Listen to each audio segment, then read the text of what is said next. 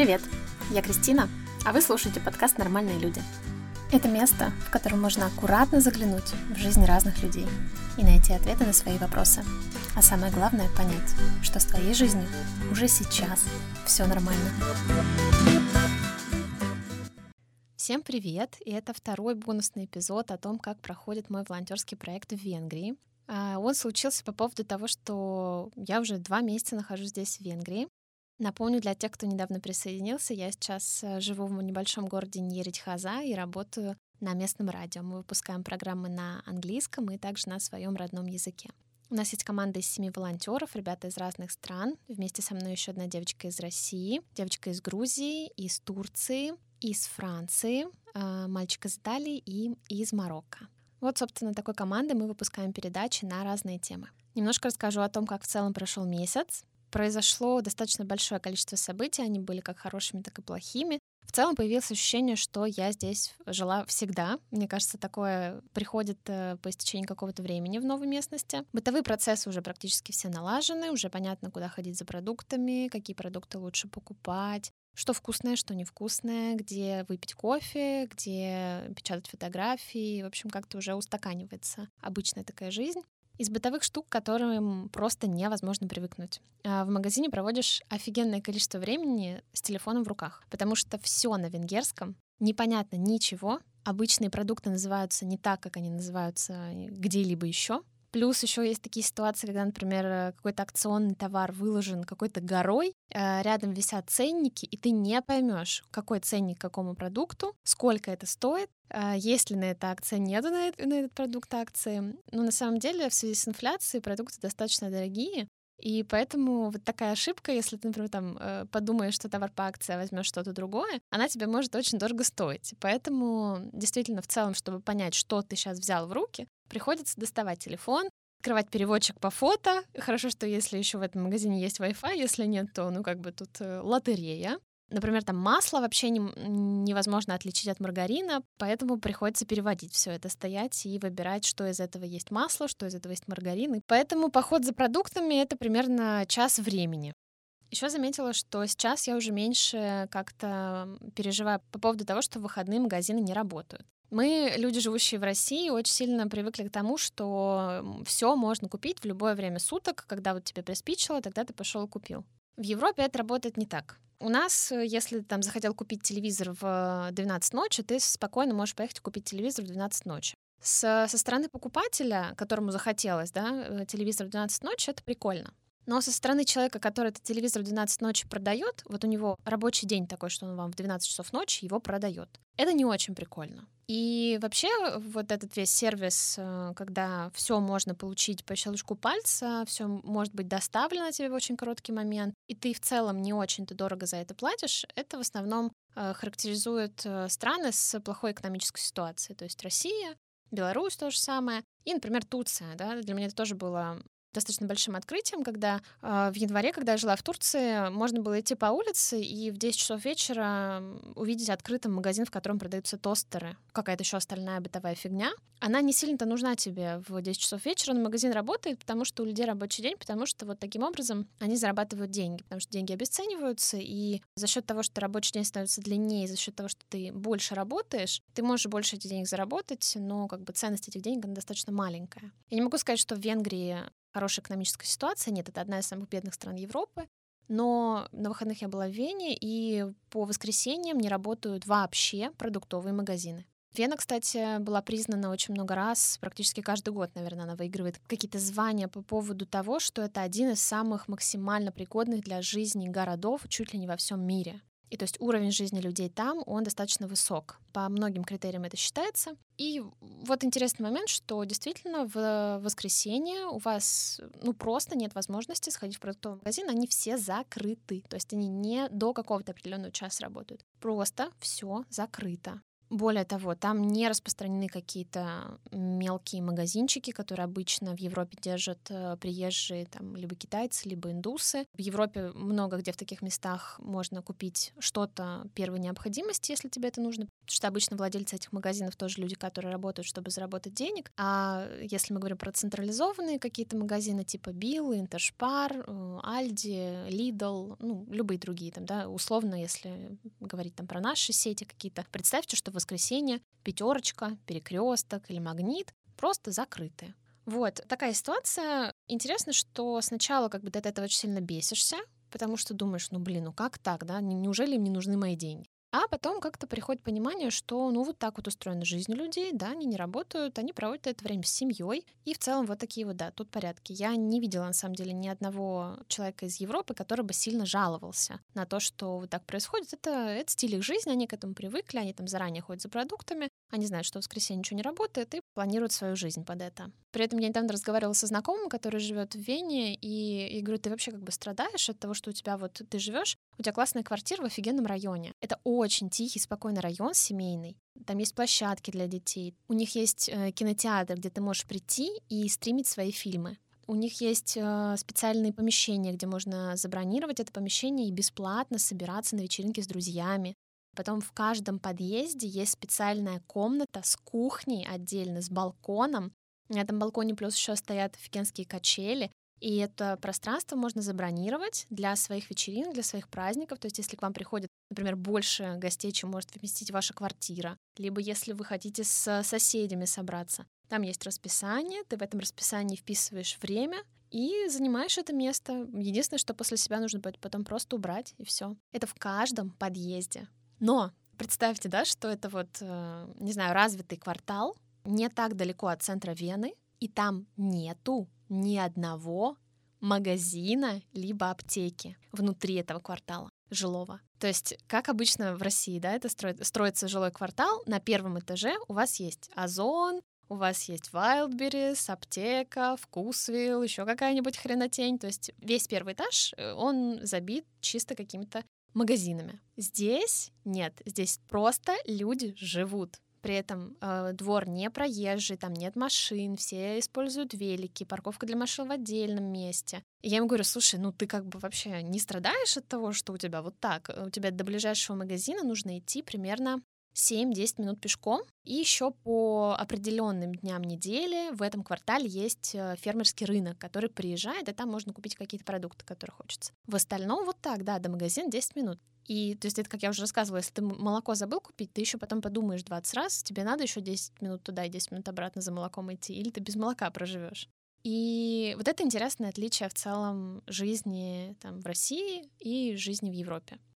И, честно говоря, посмотрев на атмосферу, которая вот там в этом жилом комплексе, и сравнив ее там с тем, что я вижу в России у нас, я бы ходила 10 минут в магазин пешком, честно. Я бы выбрала ходить 10 минут в магазин пешком и жить в таком крутом районе э, и иметь такие блага, нежели э, жить рядом с Вайлдберрисом или пятерочкой э, в моем доме, да, или там через 300 метров от меня, нежели не иметь э, какой-то такого вида инфраструктуры, потому что, несмотря на то, что у нас э, в Воронеже, например, строятся классные кварталы, они не стояли рядом с тем, что я вижу здесь. По качеству архитектуры, по качеству благоустройства вообще домов. Да, и поэтому здесь, э, наверное, еще речь про какие-то другие немножко ценности.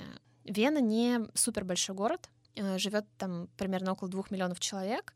И если Вена себе может позволить такие, такого типа дома и жилые комплексы, не могу понять, почему Воронеж с населением миллион, э, в миллион человек не может себе позволить вот такого рода жилье, а строит какие-то человейники. Так, дальше будет часть про печальные события, которые произошли в этом месяце. В мае, в самом начале, нас ограбили, нашу квартиру, в которой мы живем, э, вскрыли и вынесли оттуда все деньги. А сейчас идет следствие. На самом деле я не надеюсь, что кого-то найдут и что все это вернут, но как есть. Я, конечно, переживаю и, конечно, в шоке, но что случилось, то случилось. Полиция сразу мне выдала бумагу о том, что я жертва этого ограбления, ну, потому что у меня украли больше всего денег. С этой бумажкой мы пошли в Центр помощи жертвам, так вот примерно он называется, и за несколько часов мне оформили материальную помощь, она равна была 120 евро. Это, естественно, лучше, чем ничего, э, но несравнимо с тем, что украли. Я не в коем случае не жалуюсь тут. Огромное спасибо, что вообще это есть потому что в целом для меня это удивительно, когда да, я человек, который здесь никто, который имеет только лишь э, вид на жительство, получает еще какую-то компенсацию и помощь от э, венгерского государства. Ну, как бы вообще прекрасно. Если кого-то поймать, будет вообще прелестно. Следующая печальная новость состоит в том, что совсем недавно умер мой близкий друг. Он умер абсолютно внезапно и непонятно из-за чего. Он очень долго не отвечал на мои сообщения. Потом я забеспокоилась вообще, где человек, что происходит и стала искать его через э, знакомых. У нас не было вообще никаких общих знакомых. Я в целом не знала э, никого из э, его круга общения. И уже методом того, что просто я писала всем его подписчикам в Инстаграм, я нашла одну знакомую, которая знала другую его знакомую, с которой они путешествовали. И, собственно, именно она мне сообщила новость о том, что он умер. Я в шоке, мы все в шоке. В общем-то, на фоне всех этих событий, которые происходят, я поняла, что, наверное, сейчас самое время вернуться в терапию, потому что как-то Намного легче справляться, когда есть какая-то профессиональная ментальная поддержка. Поэтому всем психотерапия. Переходим к хорошим новостям. Когда я переезжала, я вообще себе пообещала, что я буду использовать любую возможность, чтобы куда-то путешествовать. И поэтому в мае у меня не было ни одних выходных, которые я бы провела в Венгрии. Сначала, в начале мая, я поехала в Словению. Побывала в пещере, побывала на море в Словении. В общем, Словения — это любовь. Я реально не понимаю, как страна может быть такой маленькой, и такой красивый. У них реально есть все. Есть и Альпы, и море, и пещеры. Это просто любовь. На день рождения я полетела на Кипр. Кипр стал моей 32-й страной в моем списке. Ой, честно сказать, это вообще было офигенное путешествие. Я побывала и в турецкой части Кипра, и в греческой части Кипра. У меня был обалденный хост, мы с ним ходили в поход, ходили на хайкинг и даже искупались в море, открыли сезон. В общем, был выполнен план максимум за эти три дня. После я поехала в Вену, сгоняла в Бельведер, наконец-таки. Как-то вот получается так, что у меня путешествия в этом году такие, что я закрываю какие-то свои белые дырки, которые не успела закрыть в предыдущих путешествиях, потому что я в Словении, я уже бывала, а, но почему-то, я не знаю почему, я не знала, что там есть такие пещеры, я не знала, что вообще у Словении есть выход к морю. Вот в это путешествие как раз я занималась тем, что закрывала все белые места. Словения Дан. Мне кажется, там уже практически нечего смотреть, я уже все посмотрела. Просто если только понаслаждаться, поехать еще раз. И Вена. Первый свой приезд в Бельведер я не пошла, я только посмотрела на него снаружи. Ну, возможно, потому что у меня просто не было 25 евро на вход. А, это были студенческие времена. Ну, а потом я встречала Новый год в Вене 2022, и там было не до Бельведера, потому что все было закрыто, естественно, в это время. И вот только в третий раз, когда я оказалась в Вене, я до Бельведера дошла. Очень мне понравилась коллекция Климта. Я прям рассматривала, пыталась понять, как он пишет, и, к сожалению, два дня ходила, смотрела, и так и не поняла, на самом деле, как можно не то, что так писать, а я не поняла, как можно, например, скопировать эту манеру живописи. Например, если с импрессионистами достаточно все понятно, там крупные мазки, Относительно понятно, как пишет Ван Гог, э, очень интересно, но понятно, как это можно воспроизвести плюс-минус. А вот как воспроизвести Климта, я вообще не поняла. Так что вот прям с этой стороны он гениален, наверное. Но главной причиной приезда в Вену в этот раз был цирк Дю Солей. Это была моя мечта. Это еще очень долгая история, она тянется с 2020 года. Цирк Дю Солей должен был приехать в 2020 году в Россию. И я купила билеты очень сильно заранее, наверное, за полгода до приезда. И, естественно, мы все помним, был ковид. Выступление перенесли. Потом, когда его перенесли, оно опять отложилось, потому что ковид был долгий. Ну и потом, естественно, началась война, уже никакие там международные цирки в Россию не поедут.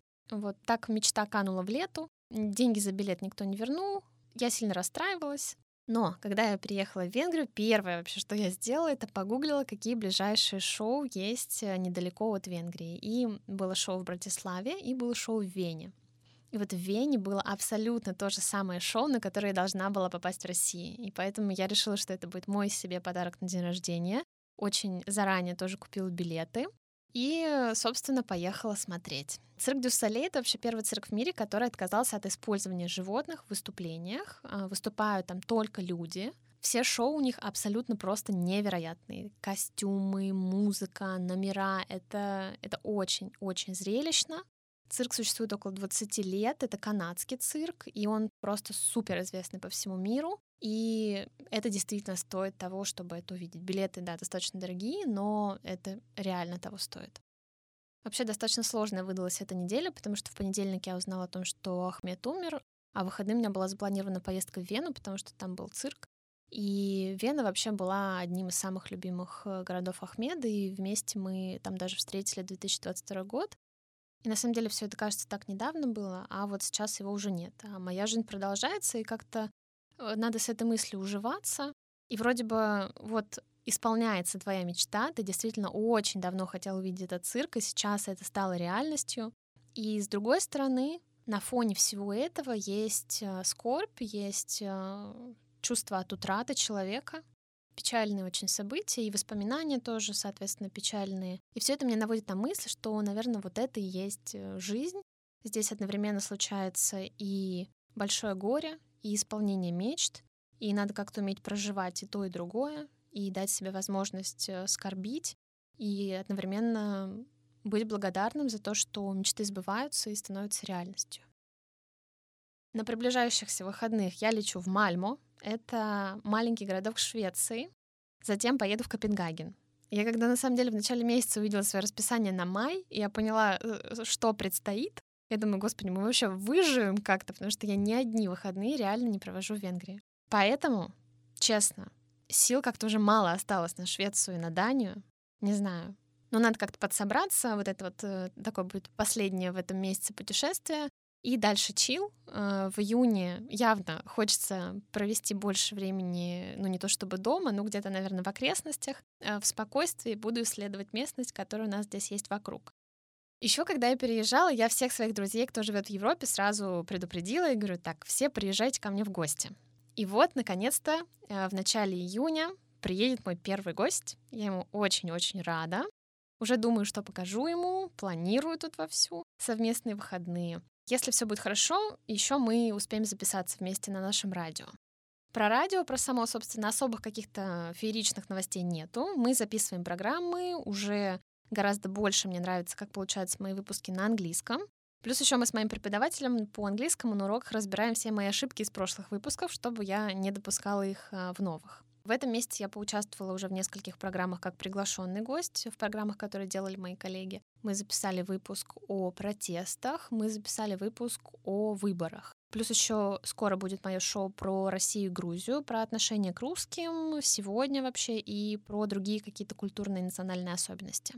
Есть еще большой план записать шоу с моим другом, который путешествовал в течение года по миру. И это все будет на английском. Еще буквально сегодня мы будем записывать с моей подругой шоу о других волонтерских проектах, э, программах, в которых могут поучаствовать абсолютно все, и даже те люди, которым за 30. Будем записывать это сегодня и на русском. Так что программа выйдет, и ее скоро тоже можно будет послушать. И еще я думаю, что все-таки нужно будет записать выпуск про каучсерфинг тоже на русском. Он будет у меня на английском, и э, на русском тоже, я надеюсь, мы его запишем. На самом деле дела очень много, может сложиться впечатление, что я тут только путешествую, но нет, с понедельника по пятницу мы в офисе работаем, дедлайны горят, все горит. Конечно, процесс обработки подкастов — это пока что самый мой нелюбимый процесс. Запись — это классно, запись — это фан, а дальше, когда настает пора обрабатывать все, что ты наговорил, это, конечно, уже не так круто. Но это тоже часть, часть работы. Как бы что поделать, я очень надеюсь, что скоро все это станет э, быстрее. Собственно, наверное, на этом все на сегодня. Новости месяца этого мая на этом подошли к концу. Встретимся уже потом в июне. Э, будет следующий бонусный эпизод о том, как прошел июнь. Спасибо вам большое за то, что слушаете. Я буду очень благодарна, если вы поставите оценку этому подкасту и напишите комментарий на той платформе, на которой вы его слушали. Это очень важно для меня. Пока-пока.